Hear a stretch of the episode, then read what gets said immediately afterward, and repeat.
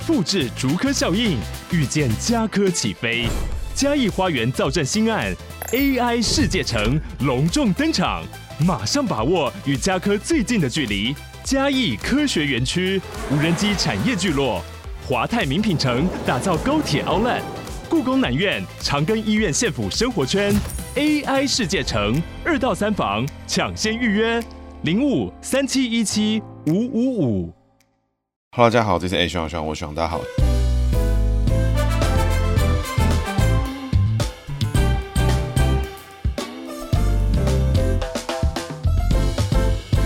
好大家好，这是 A 徐朗，徐朗，我徐朗，大家好，徐朗又回来了。那像今天呢，因为礼拜三哈就是二二八，所以照惯例呢，我们每年都会有二二八特辑。那这一集呢，我们要讲的主角呢是陈怡。那在去年的时候呢，我们讲的是彭孟缉。那彭孟缉在去年讲的时候呢，他是谁？他是高雄屠夫嘛，在高雄大杀特杀之后呢，哎，激发了什么？激发了这个一阵二二八之后呢，哎，这个现场呢有施明德亲眼目睹，那引发了后续呢整个雄中的，包含他们雄中里面的这个小团体啊，跟他们雄中的学生，在后续呢。好几个世代呢，都试图想要透过这种武装政变的方式呢，去改变台湾。在当时呢，彭孟缉有没有长官？啊、有，那个人就叫陈沂。每年呢，其实都会提到二二八，因为很多人呢看到二二八上面的那个记载日期都写二二八和平纪念日嘛。然后很多人甚至是说二二八连假啦，或者是什么二二八什么东西啦，或者大家都觉得啊，二二八出去玩，出去玩，二二八干嘛的哈？其实不瞒各位哈，这个徐朗确实在二二八的时候也有安排这个出游。不过二二八本身这个日子为什么大家要记得？为什么特别要放一天假？其实当时这个。影响的社会氛围哦，就我们节目里面来讲的话，几乎哈在上一个世代的政治人物全部都是受二二八事件的影响，导致这些人希望呢能够改变台湾的现况。比如说谁呢？啊，李登辉当时呢啊也是因为差一点的在二二八被开枪打到，那因为他的同学啊发生的事情，引发了后续的事件。还有彭明敏啦、施明德啦，更不用多说。那首先哈，我们一样照惯例哈，从姓名学来做解读哈。那陈怡呢啊，他是这个一八八三年在我们节目里面呢算是大学长啊，已经超过了这个民国几年的这个界定的范。围哈，它已经是到了这个清朝时期了哇！一八八三年呢是癸未年哦，啊癸未年呢这个是属阳的意思，那癸字呢属水，未字呢属火。陈怡呢是单名嘛，那他小时候有什么幼名义、啊，改名怡啊，然后字公侠，后面改公洽，然后一堆有的没有的这个称号啊、笔名啊什么无为 boy。那简单说呢，他就是名字叫陈怡。那这个怡字呢啊人字旁，那仪态仪态的仪就是一个人旁边一个高义，你他妈杂碎的义字。这个陈怡呢，因为他单名嘛，单名的名字呢，我们照惯例哈，一样从工作会。开始进行解读。宜呢怎么解呢？左边人字旁，右上角是一个阳，右下角是一个我。那因为陈怡呢本身属阳，所以这个我呢啊是什么意思？是这个阳的意思。所以呢这个陈怡的怡字呢，它成人阳阳。那这个我字呢，通常还要解成这个有虚形了。那如果没有大事的话，其实可以可解可不解。那但是因为因为这边走个辰戌丑未，刑伤破财之格，所以他其实看似哈啊这个这个细心的人，但其实呢他是一个相对呢也是粗心的一个状况。那今天这个姓名格局哈，他其实跟我之前解过的一个人哈，我觉得非常的相似。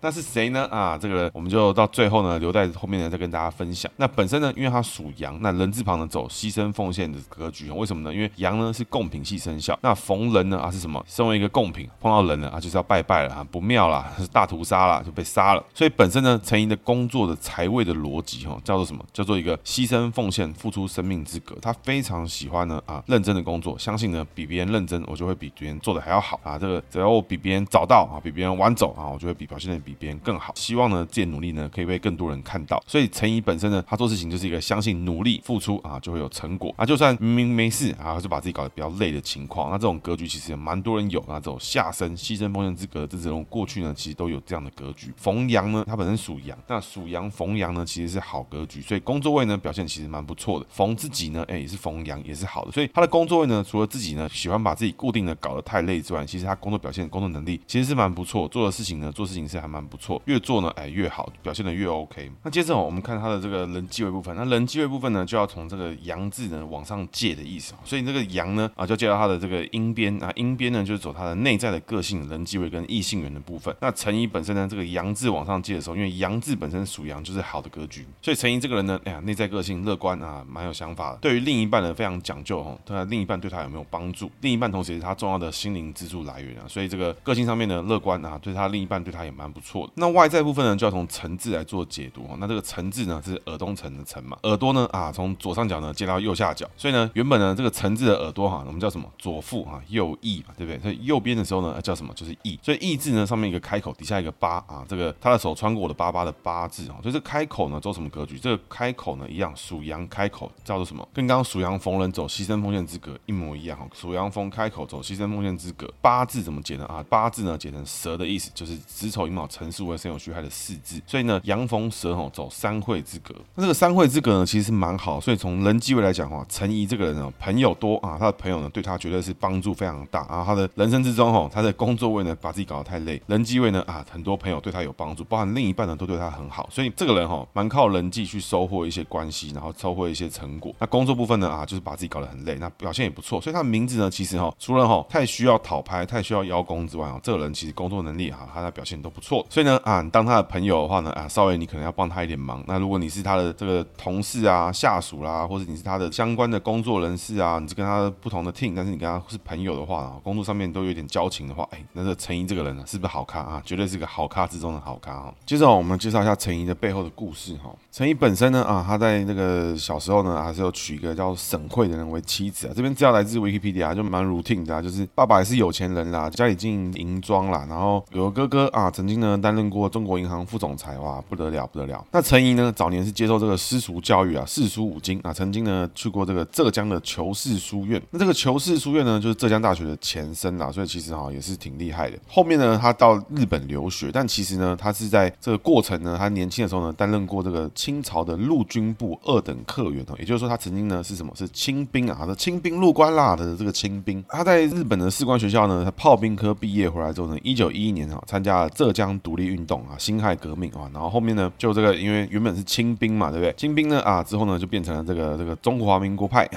那变成都督府的陆军部长，然后兼陆军小学的校长。后来呢，陈沂呢又回到日本的陆军大学深造。那其实呢，他是第一期毕业，可能应该是这个念书的能力是还蛮不错，因为可以看到他的念书的学校啦、求学的历程啊，其实都蛮不错，应该是挺聪明的。那后来呢，在这个日本的教官的赏识之下呢，啊，就娶了这个日本教官的女儿古月豪子。那这个后来呢，这个女生呢就改名叫做陈月芳。那陈怡呢回到中国之后呢，啊，去到这个总统府担任中将顾问。那一九二零年前后呢，担任浙江地方的实业银行董事长。那一九二四年呢，啊，当地呢，呃，这个欢迎呢孙传芳入浙。啊，其实那时候就是进到这个军阀割据的这个混战时期啊。那其实那个时候呢，陈怡呢，啊，看到这个孙传芳做大之后呢，哎，就果断呢，啊，就跟了孙传芳说啊，我就是你的细汉，就就来这边变成浙军第一师的师长。那后来呢，呃，陈怡呢，又一九二五年呢，又任命成为徐州总司令啊。后来呢，啊，他参谋长推荐之下呢，啊，这个联系国民党倒戈，加入了这个国民革命军哦。所以其实当时呢，虽然大家都是这个中华民国旗下啦，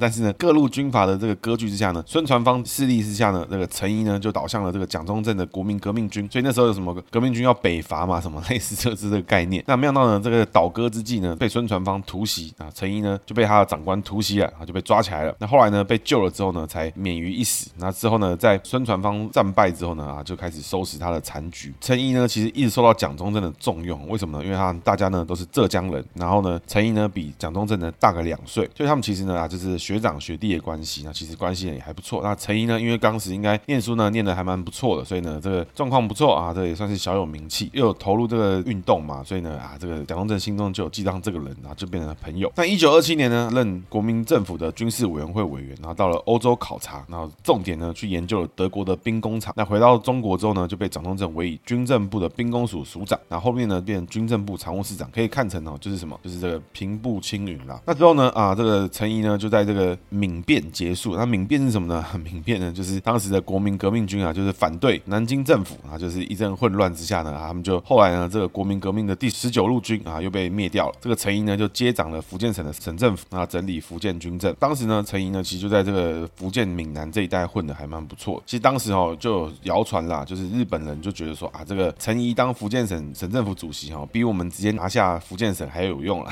这意思呢大概就是说陈沂这个人呢极度的亲日，对日本人是非常的好。那甚至呢当时这个戴笠呢有向这个蒋中正直接控诉陈沂呢，后续呢他的工作的部分呢就因为这个受到政治斗争的关系啊，所以他后面呢就调去呢当了这个一九四一年哈任行政院秘书长，然后当到考核委员会主任委员。那各位可以去想象陈沂当时的画面，他画面是怎么样的啊？个人本身的关系哈，从前面姓名学就有提到，他的人际网络里面呢，朋友呢很多贵人，因为人机缘满分嘛，然后又喜欢工作啊，搞得自己非常认真。他这个个性呢啊，就是得到蒋中正的赏识。那那个时候呢，因为他老婆本身是日本人，所以他自己呢也是在日本求学，所以对于日本是相对理解跟了解的。一九三五年呢，日本呢举办了台湾的台湾博览会。那各位如果有机会的话，上网看一下，当时哈这个日本的举办的始政四十周年台湾博览会的那个海报哈，放到现在哈也是非常高的这个美术水平了。我觉得是这个等级蛮高的，做的蛮漂亮。那当时呢，陈仪就到了这个台湾进行参观。那他对于台湾当时的发展呢，非常的惊讶，觉得台湾太先进了，非常的科技。那相比于哈中国的这个多年的战乱之下，就是大家都全部都是难民啊，这个还不知道有什么水龙头啊，现代化的污水设施几乎什么都没有。但台湾的当时呢已经都有了，所以那个时候呢，陈仪就深受的这个影响。在一九三七年呢，出版了《台湾考察报告》，然后建议呢福建省学习台湾的经济。前面提到嘛，后面因为他斗争的关系，所以陈仪呢就被调回中央去当什么行政院秘书长啦、考核委员会主任委员啦。那后面一九四三年呢，兼任了这个陆军大学的校校长。一九四四年呢，啊那时候呢已经接近到这个二战的末期，所以国民政府呢就设立了台湾调查委员会。那当时的这主任委员是谁呢？啊，就是陈仪。那目的呢就是调查这个台湾的日治时期的政治、经济、民主、军事各个方面，然后了解之后呢，啊写了一份报告书，据说呢长达四十余万字，提出了一个台湾接管的计划纲要。那就是等于说他是提出哈要去接管台湾这块日本的领地，怎么样接管啦，做什么样的啊这个 proposal 里面来做。那一九四五年呢，日本就投降，二战呢结束，所以八月呢，蒋介石设置台湾省行政长官公署。那当时呢，谁是长官呢？啊，就是陈仪。那我觉得哦，这边哦，大家听到这里都会觉得说啊，这不就是故事吗？什么的。那我们今天要讲一点，就是心态面的部分。为什么要讲到心态面呢？其实是这样子哦，就是说当时哦，可以看到前面他在做什么？做福建省的省政府主席啊。当时有各个省的省政府主席。但是呢，蒋介石在接收台湾这件事情的话呢，他第一时间是做什么？是设台湾省行政长官公署。那什么是行政长官公署呢？大家应该会觉得有点好奇哈。其实呢，当时就是目的呢，就是这个单位呢，大概就是这个前面提到的台湾调查委员会的延伸产生的东西。后续呢，这个长官公署具备什么样的功能哈？同时呢，他把这个行政、立法、司法啊，什么军事啊，什么的东西全部都融为一体。所以本身哈，这个台湾行政长官公署类似什么呢？啊，类似日本的总督的概念。所以它基本上不是用一个把台湾纳为自己的省份的概念，而是一个新的一个殖民地的一个角色。它并跟其他的各省是完全不同的格局哦。它是一个行政行政长官公署，当时这个行政长官具有所有的权利，等于说是什么？算是一国两制的这个第一个版本。为什么？因为当时全中国都是用什么？都是用省政府嘛，用各省级来做划分。但是台湾呢，是用什么？是行政长官。那这个行政长官呢？啊，陈仪呢？当时呢来到台湾之后呢，在松山机场哦，一下飞机就说就说什么？公开的他就说啊，我是来做事的，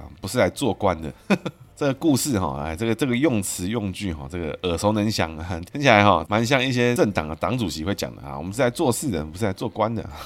那陈仪呢？啊，他他的做官的名声哦，其实就是出了名的哈，就是什么廉洁啦、清廉啦。那当然就是吃饭绝不大鱼大肉啦，吃饭绝对要什么低调啦，绝对不能怎么样。但不过呢，啊，据说啊，当时他从福建省的时间点里面来看的话，当时他就经常任用自己的亲戚在做事情啦，还有他的身边的人很多都是他自己的相关的朋友啦，或者。什么介绍过来的人这样，这个哈也跟现在某个政党是不谋而合。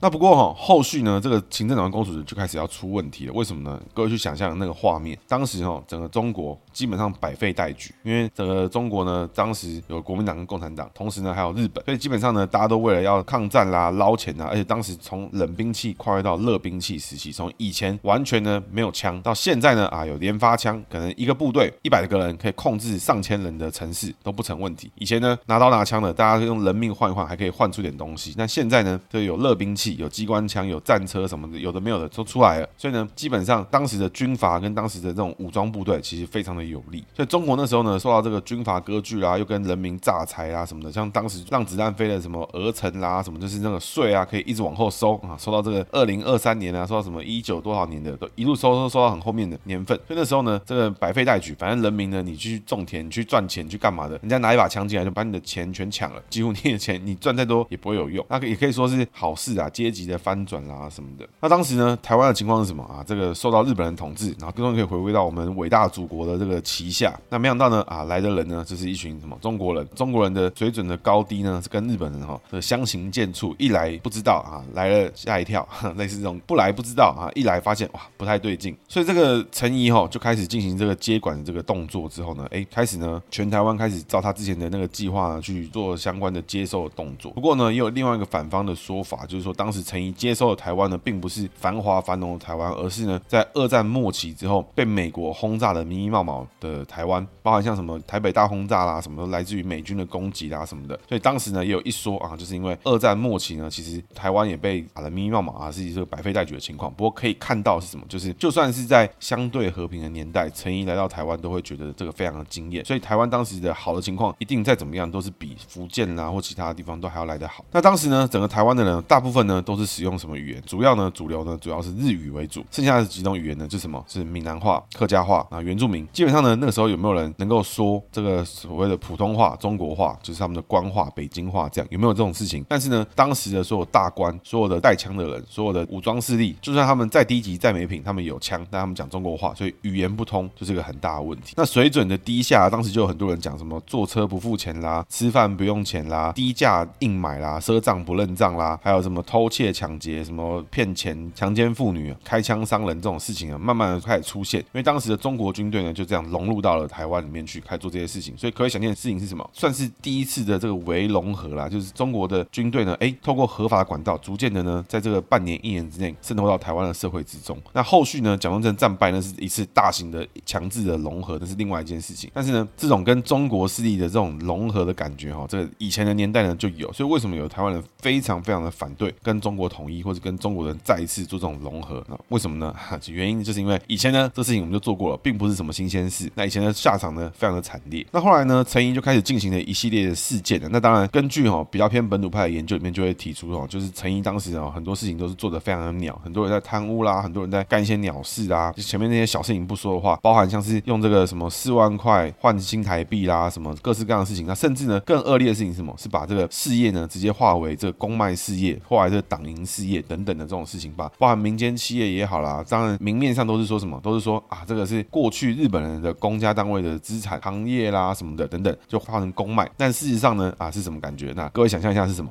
有点像是这个谢国梁啊，这个带着一帮警察进去把 NET 的那个东岸停车场变成什么啊？收归国有，收归私有的感觉啊！我们给下一任的人去使用。各位想象一件事情，在过去那个年代呢，法法律是要拿来干嘛的？法律是拿来保护这些有枪的人啊，法律是给这些人随便乱写用。但是台湾现在已经是法治社会，所以为什么以前的人对这种事情啊敢怒不敢言？为什么？因为你讲太大声，他一枪就把你毙。但现在台湾不一样，已经没有这种事情，所以谢国梁做这个事情，这个 NET 东岸停车场事情就会影响多的这个后续的效应。那故事拉回到陈仪的这个状态哦，所以那个时候除了这个经济面，然后这个社会面来讲的话，发生这些重大的危机。那另外呢，把当时台湾很多这什么存粮啦，台湾很多当时的战备物资啊什么的，因为当时日本留下很多这种资源嘛。那陈仪呢就把那些资源通通呢运到中国去，给蒋中正打这个这个反共的抗争嘛。那那个时候呢，经济上面呢就有很多这种破口开始出现，台湾生活的这种状况非常的差。反方就是说我们的深蓝派的人就说什么啊，陈仪呢当时在台湾呢是稳定台湾的物价，为什么呢？因为当时中国发行的法币，那是陈仪呢坚决不让法币进来台湾，影响到台湾社会。但是呢，在台湾他还是发行了新台币啊，所以这个两方说法呢，我觉得这是各有各的看法跟各有各的想法。那可以想见是什么？这些人都没有反对什么语言的隔阂，这些都没有反对什么品质上面、在人民素质上面的这个差异。所以呢，当时可以确定的事情是什么？就是台湾人跟这些中国来进来的人确实有明显的不对等的关系。那二八事件的发生呢，大家都可以知道啊，就当时有人在路路边卖烟嘛，就是我们现在的这个大同区的这个天马茶坊附近。各位如果有去到这个南京西路啊，在台北市里面，其实当时那些地方都还在，也有这个小小的纪念牌什么之类，在那个附近，其实都在这个现在都在台北市里面，这不是什么遥远的地方，不是什么啊这个十三行文化，不是什么这种想不到的地方啊，就在这么近，就在台北市里面。那当时的啊，就是说啊，有一个弃茶私烟的人在追香烟的时候呢，啊，就连他的香烟都缴走了之后呢，还要拿他的钱。那当时呢，因为被查私烟的这个寡妇呢，就下跪痛哭，求他不要啊，然后什么的。当时呢，这个弃茶私烟的弃茶员呢，那拿这个枪呢敲这个人的头，就血流满地啊，昏迷不起。当时呢，围观民众呢就开始义愤填膺，开始要扁他们。那其实这都是一个影子啊，这个影爆点。其实前面的这种半年一年，其实才是真正的引爆当时的情绪，不然大家不会这么直觉的意识到说，哎，执法人员打人是执法人员的错。就比如说我在路上看到警察在追捕一个人，我第一时间会觉得说，哎，被追的人大概十有八九是坏人的感觉，他是不是做了什么不对的事情？因为我第一个我会相信台湾的法治、台湾的警察，相信他们的公信力。但当时的情况是，查气员或是警员之类的人在路上抓人，别人会起来群情激愤说他妈的不要抓什么，王八蛋什么之类，就是骂这些人。可以感觉到，就是绝对不是一个单一事件造成的事情，而是长久以来至少半年、一年起跳，在这个陈仪的行政长官公署之下引起的这个危机。那这二八事件呢？啊，真正发生事情的第一个死的人是谁呢？啊，都不是现场这些人，也不是这些在呛警察的人，也不是警察，也不是被他打晕的血流满地的这个寡妇，是谁呢？是一个当时呢在二楼自宅门口观看的一个市民。那因为警察呢对空鸣枪啊，刚好呢这个二楼的人就在空中啊，啪一枪对空鸣枪之后，这个人就挂了，所以史称呢这个气烟血案，那就是从二二八事件从这边开始，然后就引发全台。所以当时呢有人开始去抢这个广播公司啊，抢什么各式各样，所以其实全台湾都有人去响应这件事情。那事情呢就越演越烈了，就从整个下来就是国民政府啦，贪污腐败啦，然后这个外省人跟本省人不对等啦，甚至是这个接收委员会里面啊，或者什么行政长官公署啊，大型的官大的官僚啊，什么都是由外省人就是中国人来担任。台湾人呢明明就比较懂这块土地，结果呢还要被这些人恶搞。那那时候呢，全台湾就开始有人哎集结了大量的民怨，开始要贬人、杀人什么的。那不过呢，当时就有台湾人组建哦二二八事件处理委员会。那这个二二八事件处理委员会呢，我觉得当时哈这个处理起来的目的啊，应该是良善。为什么？因为已经哈有非常多的这个不爽的人，然后或是这个这个乡民啦，就是不开心的人啊，就是常常被压迫，在路上呢看到外省人就抓起来打，抓起来杀，趁机呢就是出一口恶气，出一口是趁机哎，你们打过外省人没有啊？是现在大好机会可以打，那就一路开扁。所以这个二二八事件处理委员会呢，其实可以说是当时哦台湾各地的士绅啊出来站出来说，哎，大家不要这样了，由我们这些人出来代表，由我们这些人出来跟国民的政府谈，那我们大家一起把这件事情解决掉，该干嘛干嘛，该改革改革，该做什么事情做什么事情。那所以这这事情就成立了。所以当时有谁呢？啊，蒋渭川是谁呢？啊，蒋渭水的弟弟。那陈仪呢？啊，就觉得说啊，我们会有几个办法啊，是什么？是惩凶抚恤伤亡啊，我们解除戒严。那我们不希望你们罢工罢课什么的。一方面呢这样处理，但是另一方面呢又开始召集手下解要解决办法。所以那时候就开始发电报去南京啊，要求派兵啦，要求派什么部队啦，什么事情的。那这个时候呢，其实我就看到一些这个研究跟报道指出，为什么当时台湾人会这样子这个肆无忌惮，或趁机呢就开开始开干什么之类的。其实是因为当时呢，因为在一九四七年的附近，其实那个时候国共内战是更激烈的。陈仪过来接收之后呢，就觉得说台湾的现况啊，其实不需要那么多的军队。那当然啊，当时有一些中国将领就有建议陈仪说，哎，你应该留几支部队啊，因为这个地方以前都是在讲日本话啦，会不会发生什么后续的影响什么的？那陈仪那个时候就说啊，不会啦，什么的 OK 啦，然后的，然后我对他们这么好，他们一定也懂我的，我一定会替他们替台湾人把事情做好。他还是这种说辞。那不过这是来自这个比较偏怎么讲，就是不同体系之下研究的结果。那我个人是觉得，哎，都可以看，都可以理解，然后找出他们的共通点去了解，大家可以接受的历史事实是什么？那可以知道事情是什么？是就是当时台湾的军队确实哈，国民政府的军队已经蛮多被派回到中国去打这个对共产党的抗战。所以当时哈，共产党的在台湾军队确实没有那么多，有好几支都调回到中国准备继续去打共产党。那陈仪呢，因为当时的军队没有那么多，所以呢就开始一直发电报去南京，叫蒋中正过来派兵啊，然后就讲了很恐怖部啦，什么台湾什么组织型的革命啦，什么就讲的很离谱啦，就是开始讲了很多。当然这也是各有各的讲法。这样，陈仪呢跟着他彭孟缉啊什么这些人就已经联络好了，知道这个部队呢已经准备要来了。然后他也跟这个部队都说啊，现在台湾只要路上看到的都是有危险的，都是有恐怖的，都是要开干的，都要开打。所以你来到台湾就可以开始直接大杀特杀。所以那时候呢，整个中国军队就来台湾了，就特别爱杀，特别杀杀很大，甚至呢有军舰呢是还没登陆就开始往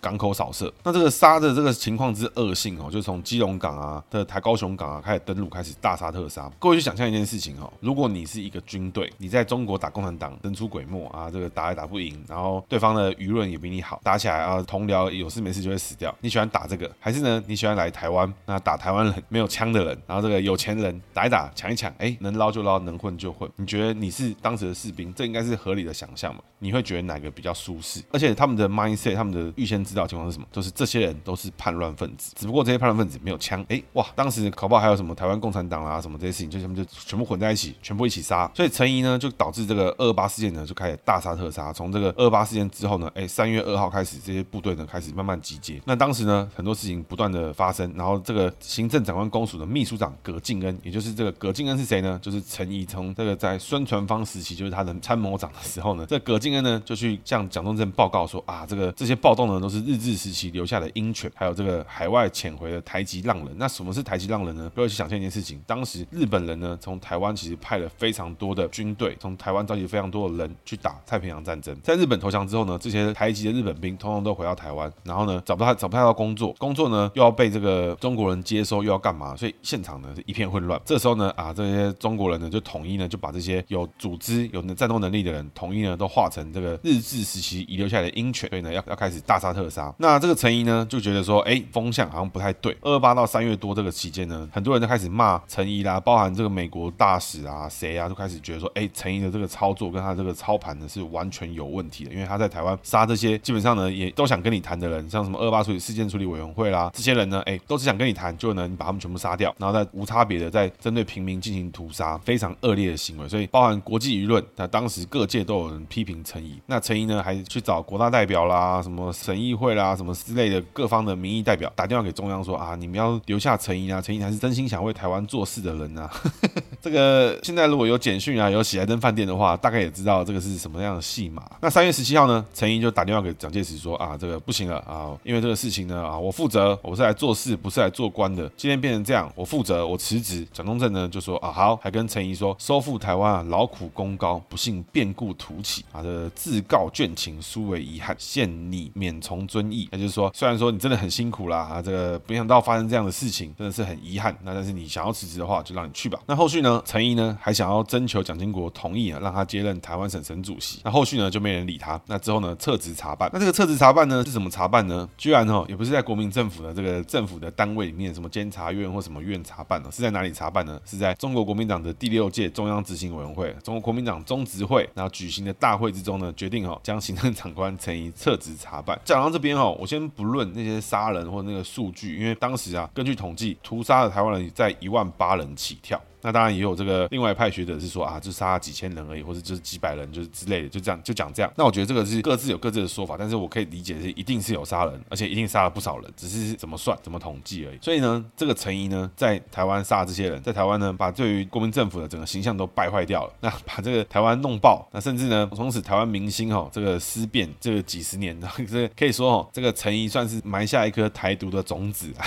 留下整个台湾民族自决运运动啊。从这个蒋渭水之后呢，啊，下一个。教父是谁？就是这个陈仪，就是知道说我们台湾人的想法终究是跟中国人不一样。谁做的啊？陈仪做的。讲到这边哈，我们回顾起前面一系列的想法，你就觉得第一个接收台湾的委员会呢，是找熟悉台湾的人来做，他写写了很多 paperwork，写了很多提案。那我觉得这可以理解，可以接受，因为第一个台湾当时是日本的殖民地，那这个找陈仪呢，本身是中国人，信得过的人，他老婆也是日本人，所以呢，这个形象呢，对于台湾人跟中国人都可以相对的接受。第二个呢，哎，找来之后呢，确实陈陈怡对于台湾的理解是蛮高的，所以开始做了很多事情啊。一下飞机就说我是来做事的，不是来做官的。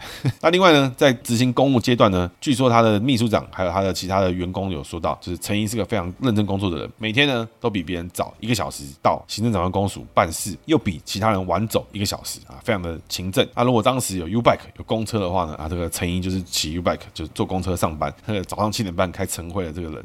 哦今天哦，虽然说一直在暗酸好像是柯文哲，但是我并没有要把陈怡跟柯文哲去类比的这个情况，因为毕竟陈怡做的事情还是恶劣非常多，因为他涉及到把别人的性命直接取走。那我觉得做这个对比哈，我觉得对于柯文哲毕竟来说，大家知道我是柯黑，但是呢，做直接做类比是不公道。但是呢，言行举止之中哈，可以看得出来这些人还是在营造什么样的角色。这个两面手法啦，一方面跟 A 说什么，B 说什么。这个陈怡当时会不会说我在台湾人跟中国人还有日本人中间玩一个什么等边三角形？哎，我跟中国人保持距离，我们不跟你不用同样的钱。哎，有没有这个情况？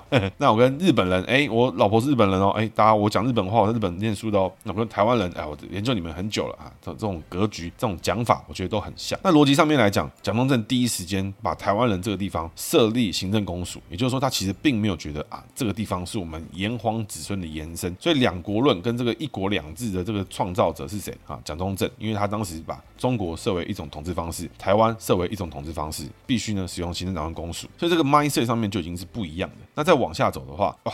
这个陈仪开始搞七捻三，开始干钱什么的。那同时呢，陈仪本身有没有干到钱？那他是说，据称呢是没有，因为陈仪是个大家都觉得非常清廉的人。那不过呢，当时台湾贪污腐败的情况，下属贪污长官怎么可能不知道啊？这个我们已经有人开示了，所以陈仪一定都知道啊，陈仪一定都纵容啊。这是谁说的？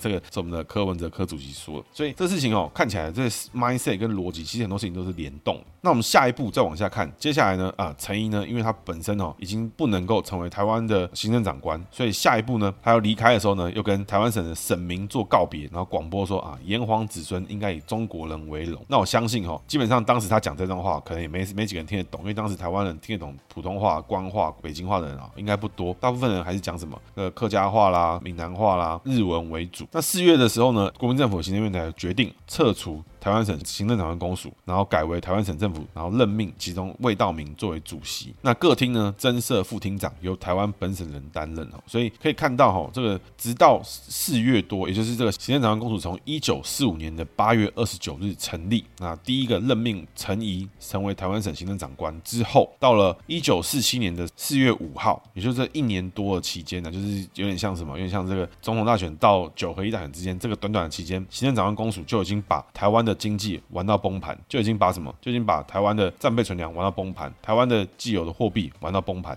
台湾人对国民政府的信任度玩到崩盘，台湾人的国族意识直接全部点燃啊，直接玩成这样。所以当时哦，可以看到哦，权力越大哦，确实哦，就是这个只要这个人稍微走歪，或他身边的人走歪啊，这是怎么样，就直接掰了。所以五权分立哈，这种权力制衡的角色哈，就是还是有点逻辑在。就算呢，大家进步的很慢，但是呢，如果来一个北七啊，这个有具有行政、立法、司法、军事权的时候然后呢，这个北齐会干什么事情啊？你真的没办法去控制。那这个陈仪呢啊，在这整个国民政府的 mindset 里面呢，他到了这边。把这个事情都干完了之后，他最终呢啊自己辞职，然后好聚好散就消失了。那消失之后呢，就从行政长官公署改成台湾省政府，也就是说在。日本投降之后呢，隔了好几年，蒋中正终于哈，因为杀了太多人，发现哎，我们把台湾这个地方呢也视为我们的一份子好了，把它改成台湾省政府。那要求呢各厅设副厅长，由本省人担任。所以后续呢才开始很多台湾人开始加入这个当时的这个行政的机关里面。那陈仪的下场是什么呢？啊，在五月十一日的时候呢，啊，他回到南京担任国民政府顾问。那五月十二呢，还跟蒋介石召见吃午餐。如果我是公司老板，我员工呢在外面把我的品牌的名号全部砸烂，还去客户那边把客户每个人打一巴掌，再砍他两刀，然后回来跟我找我吃饭，我可能直接请他吃牢饭。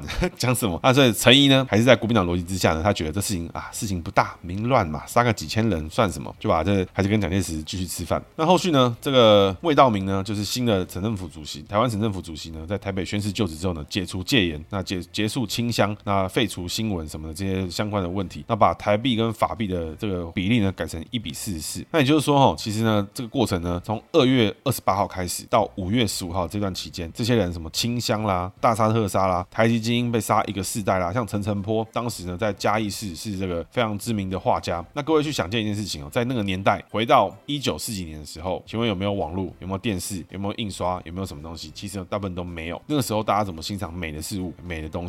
要靠什么？画家嘛，对不对？有没有那时候相机有了没有？没有嘛。画家非常重要，所以陈澄波当时就是一个非常重要的意见领袖。当时呢，他代表嘉义市去跟当地的驻军谈判的时候。呢，一下车就直接被绑起来，然后呢拖回嘉义市火车站门口枪毙。那因为陈澄波本身他这个人呢，跟我们家一些长辈啊，过去是有一些交情，所以我们就知道这个故事。然后其实应该有更多人知道，就是当时其实很多人只是因为希望事情可以停下来，代表整个市民，代表当时的这个士绅什么的，去跟国民政府的驻军谈，就直直接被枪杀，然后顺便抢财产啦，抢什么的，有的没有的事情，都是在那个时候发生，就在短短的这几个月之中就发生这样的事情。所以各位去想哈，这种中国人的留岛不留人哦，中国小粉红不是很爱呛吗？什么和平？台湾这个留岛不留人啊，这个不好意思，你们的老先拜已经做过，留岛不留人，先杀一波抢钱再说。陈仪的下场是什么呢？啊，陈仪的下场呢，在一九四八年六月三十号的时候，哎。蒋中正任命陈仪出任浙江省政府主席，所以就是说，一个把说品牌的关系全部砸烂，把这个民众杀一杀的这种行政长官，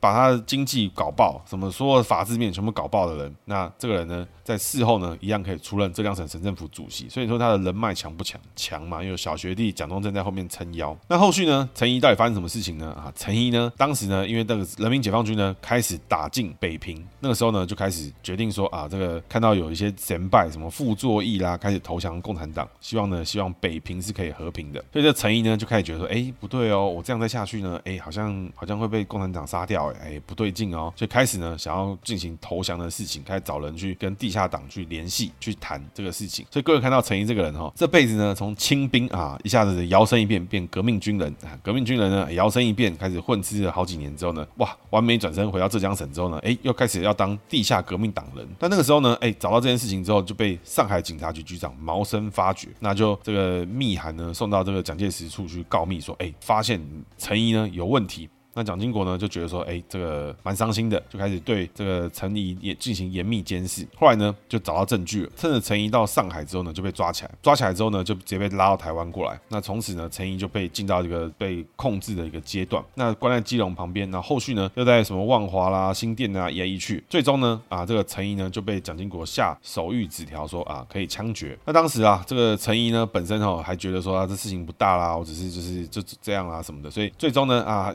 有一天呢，就有一个人就跟他说啊，蒋介石呢要召见你。那陈仪呢就沐浴净身啊，用早餐，盛装打扮，戴着他的淡黄色礼帽，戴着黄色西装外套，手戴劳力士手表，穿着非常的帅气。下趴上车之后啊，就没想到车子直接开到新店的空军公墓。一下车看到有相机啊，又看到有军法官，那陈仪直接脚都软。那后来呢，那个有两个人就把他一左一右带到军法官面前验明正身之后呢，啊，就宣读判决书，奉总统首批啊执行枪决。陈仪呢就说啊，我人死精神不死，我流了血是替京沪杭一千八百万同胞流的血。也就是说，陈怡呢直接承认了，他确实呢就是在跟这个共产党谈，因为当时他流的血，他考量的人都是什么？是京沪杭啊，坦诚投共。那这个陈怡呢就因此呢就确定这有这件事情之后呢啊，就决定说要开枪。行刑官就问他说，那你有什么话要说吗？他说没有。那他就说啊，向我的头开枪。但是这个保密局呢已经决定要向他的背后开枪了，因为要保持他面容的完整，所以那个这时候呢就往他背后开了两枪。那陈怡就跌倒。那这时候呢还没死，就呢就有个人补充上去又补了一枪，陈仪才真的过世。那后续呢，陈仪就在这个地方过世了。那有另外一说了，是说他在专门枪杀政治犯的这个马场町。那因为那个时候呢，其实是说在在马场町执法的时候，会有很多人要去组团围观陈仪被枪决。因为那个时候大家都非常痛恨陈仪。那组团的人就是谁？就是蒋渭川。就前面就开始要跟这个陈仪谈判的人，然后要去看他的死状。所以后来呢，发现有人要去围观之后呢，才临时改去新店执法。那这个陈仪呢，就这样子终其一生哈，这个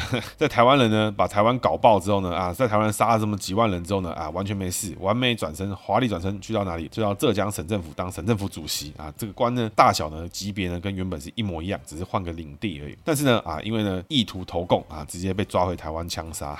那这个马场町是哪里哈？大家可能不知道。那我印象中没有错的话，它是在这个现在的西门，就万华这边的这个青年公园，现在非常的漂亮。那不过呢，以前呢是一个一片刑场。那后续呢，啊，这个人呢，就是他就这样过世了，就这个事情就结束了。所以你各位可以想见，这个国民党的逻辑跟他的思维是什么啊？就是搞爆台湾啊，杀害台湾人啊，这个大杀特杀啊，搞造成这个文化种族的几十年的隔阂啊，这个人啊，OK 啦，转职就好，你离开这边，你先去旁边一下，你去旁边一下，你去那里一下啊，就结束了。投共他妈的，一枪就把毙了啊，就是这种感觉。现在这就是国民党的思维。到现在为止哈，我觉得其实坦白讲，如果不是有这么完整的法律啊，这么多明明显的这种什么监督机制啊，这种很确定的这种影片拍摄啦，或什么事情，如果还是处于独裁者的这种政体之下，其实台湾跟之前那个时间点根本没差多少。法律呢，只为了统治者的意志而执行哦，这是什么？就像你柯文哲随时可以说要废考监，要干嘛？就是他为什么不这样？这样不是比较快吗？对不对？啊，统治者觉得这事情不对，随时可以一杀啊，杀完之后如果杀错了怎么办啊？也没办法复活，所以就是一阵尴尬。今天并不是要借着陈怡来反酸这个柯文哲，只是他们行为之中有蛮多事情是有相近之处，比如说啊，我是来做事的，不是来做官的。那这事情哦，我觉得还是要给台湾人这个引以为戒啊，因为终其终究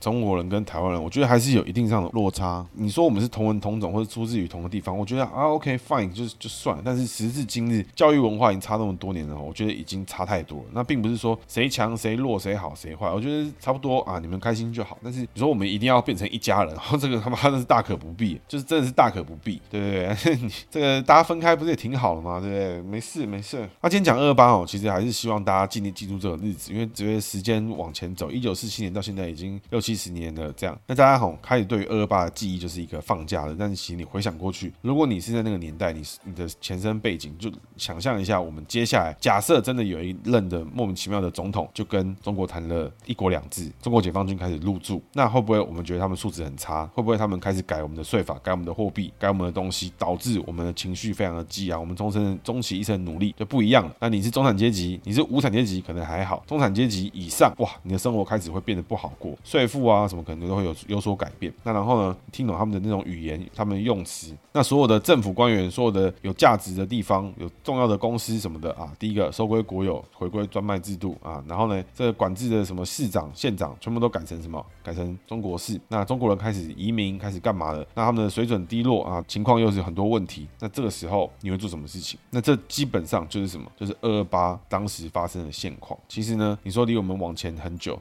但往后有很久嘛，其实投错几票啊，差不多就马上开始就会再来一次我们的这个二二八事件的这个可能性啊，就有出现。所以为什么有非常多人在努力避免这件事情发生？因为你只要投对票，这个事情就不会发生。那是不是有人就说啊，民进党就靠抗中保台就可以啦？是不是就这样什么的？那我是觉得哈，当一个政府一个国家的选举里面有蛮多党都是要跟你的敌国去谈，蛮多党都要跟你的敌国手拉手，好像今天站直。自己的腰杆子，站直自己的态度去面对周围的国家。今天只是要成为自己的国家，做自己的事情，就是一个好像哇，对于邻国、对于其他国家很不礼貌的行为。那我觉得这事情非常荒谬。所以啦，这个你说民进党是不是打抗中马台这一这一局就 OK？那我是觉得哦，非常期待有其他政党一起打，一起把这个饼做大。因为为什么呢？二八往前七十往前，你可以回推这个七十几年嘛，对不对？但是呢，你这个选错，中国打进来，中国这个统治进来，在当时。福茂、货贸签一签，啊，这个几百万就可以移民进来。那这个和平的选举选一选，洗一洗，哇，一国两制接上去，马习会开一开，这个二八事件，你觉得会很久吗？他甚至是经过双方名义上面的认同，说，哎，这个台湾人的名义认同这件事情喽，啊，这事情是确认的哦，啊，是有法律依据的哦，不像在二八时候，当时他们是带枪进来，我们其他人不得不同意哦。现在不是喽，现在你反抗也会说你没有用喽。所以我觉得这个事情哦，这个二八事件，每年毕竟都还是会挑一个人至少出来。做讲解。那今天哦，虽然说有在类比柯文哲，但我觉得哈，这柯文哲实质上面来讲，还是没有资格去跟这样的陈怡去做对比。因为陈怡做的事情，第一个非常的恶性，第二个他也是有在非常视时务者为俊杰。那当然这跟柯文哲也是蛮像的，一下子哎清兵，一下换成啊革命军啊，一下呢弄一弄又可以投共，跟民进党好啊，这个过一下啊又跟国民党好啊，跟什么共产党好啊，这个性质 我觉得是有点相近。但你说他有没有陈怡的本事啊？我觉得哈，确实啊，这个对于宪法的贫乏认知上面，我觉得他们或许有这个相同的共通点啦。那不过就本事来讲的话，我是觉得这个还难讲，这个还难讲。那还是蛮希望，就是说大家对于二八这段故事的历史是记得、有印象、有想法，然后知道说，哎，就是为什么当时会发生这些事情？那到底发生过哪些事？那为什么会发生这些事情？那不要很怎么讲，很标签化、很片面化去理解到，就是说，呃，陈仪就是坏人啦，啊，这个谁就是好人啦，谁就是怎么样？其实我觉得两边的史观都可以去了解一下。那我觉得，当然对我来说，我不是历史学家啊，我也没有去考证，我也没有去做任何事情，我就是两边比对一下，去找出合理的情况，去思考合理的情境。那如果换作是我，我会怎么做？那我觉得哈，无论如何，二八都非常值得各位去记得。那也希望各位在未来每一次投票的时候，都要记得一件事情：你投的每一票的结果，都会被国际上面的人，被敌国的人。被敌对党派的人，被同党的人，被你支持的政党的人，去了解到你的意向，最终这个意向会影响到各国附近的周边的势列强势力的操作。今天呢，二八事件往前推，已经大家记忆这个已经快要渺茫了。但往后走，说不定在五年啊，我们就回到了这个二二八事件的这个民怨时期开始。所以各位哈，永远不要太乐观。那投票的时候好好投。那因为是二八事件，那我觉得今天呢，也就是我也没有很希望讲姓名学小教室。那以上呢，就希望大家记得这一课。像姓名学部分呢，可以。参考一下，确实陈仪就是一个很希望讨拍嘛，希望被别人看到，甚至呢，为了被被别人看到，不惜呢去操作这种各式各样的什么舆论啦，什么什么政要去保护保住陈仪的官位啊，什么这种事情啊，那也很自己呢，因为自己本身热爱工作，所以呢比别人早起啊，比别人晚走，这个氛围呢跟柯文哲确实哈有几分相似。那今天这个二二八特辑呢就到这到这边，然后也希望哦各位记得这个日子。当然、啊、有必要的话，当然转型正义啦，找到这种真凶啦，什么这事情都很重要。但是我们能做的事情呢，这已经有点超过我们的能力范围。我们记得这件事情，倾我们的全力，避免这件事情发生，这才是历史真的要做的事情。当然，如果你自己本身是直接的受害者的后代啦，或什么的，那我还是鼓励，就是希望找到你的正义。但是我觉得这个目前的几率啊，就是还有很多地方要努力，那不是那么的容易。那不过呢，我们能做的事情就是确保这件事情永远不会再发生。以上是节目，谢谢大家，大家拜拜。